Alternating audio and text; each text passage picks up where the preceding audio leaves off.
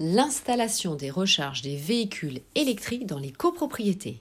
Bonjour à toutes, bonjour à tous, ici Sophie Vergès, je vous souhaite la bienvenue sur ce nouveau podcast où nous allons parler eh de l'installation des recharges des véhicules électriques dans les copropriétés via euh, cet article publié euh, sur le site internet des éditions Francis Lefebvre, www elf.fr, publié le 20 septembre 2021. Euh, et euh, je vais prendre... Non, il n'y a pas euh, de nom cette fois-ci. Donc, eh bien, n'hésitez pas, bien sûr, à aller relire cet article si le sujet vous intéresse ou, eh bien, je vais vous en faire lecture. Alors, la loi climat et résilience eh bien, facilite l'installation des recharges des véhicules électriques dans les copropriétés. Et ça, c'est plutôt évidemment une bonne nouvelle. La loi climat, c'est la loi 2021-1104 du 22 août 2021, article 111, journal officiel 24, et c'est le texte numéro 1.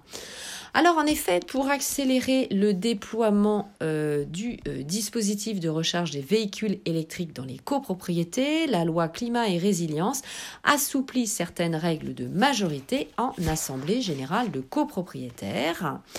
Donc depuis le 25 août 2021, par une nouvelle dérogation à l'article 25, euh, eh bien, euh, notamment euh, de la loi de la copropriété, donc du 10 juillet 1965, eh bien, peut être votée à la majorité simple la décision de conclure une convention pour installer sans frais pour le propriétaire ou le syndicat de copropriétaires euh, eh bien, l'infrastructure collective relevant du réseau public d'électricité, permettant l'installation ultérieure de points de recharge pour les véhicules électriques ou hybrides rechargeables dans les conditions prévues à l'article L 352-12 du Code de l'énergie. Ensuite, eh bien, euh, c'est aussi une infrastructure collective par un opérateur privé permettant l'installation ultérieure de points de recharge pour véhicules électriques ou hybrides rechargeables dans les conditions prévues à l'article L353-13 du Code de l'énergie après avis du Conseil syndical lorsque celui-ci a été institué. Donc, deux choses on va le dire plus simple, soit une infrastructure collective relevant du réseau public d'électricité, soit une infrastructure collective par un opérateur privé.